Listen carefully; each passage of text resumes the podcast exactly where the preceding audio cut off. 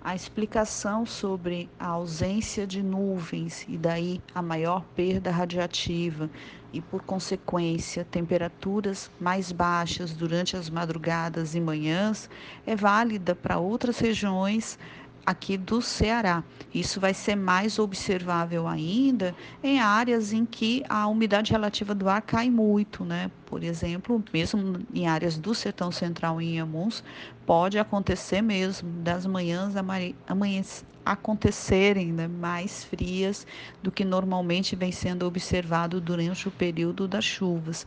Não tem nenhuma explicação específica para a Morada Nova, mas Morada Nova fica na área do Sertão Central em Iamuns e houve realmente uma redução é, de chuvas nesse período, que é normal, e uma redução da nebulosidade também.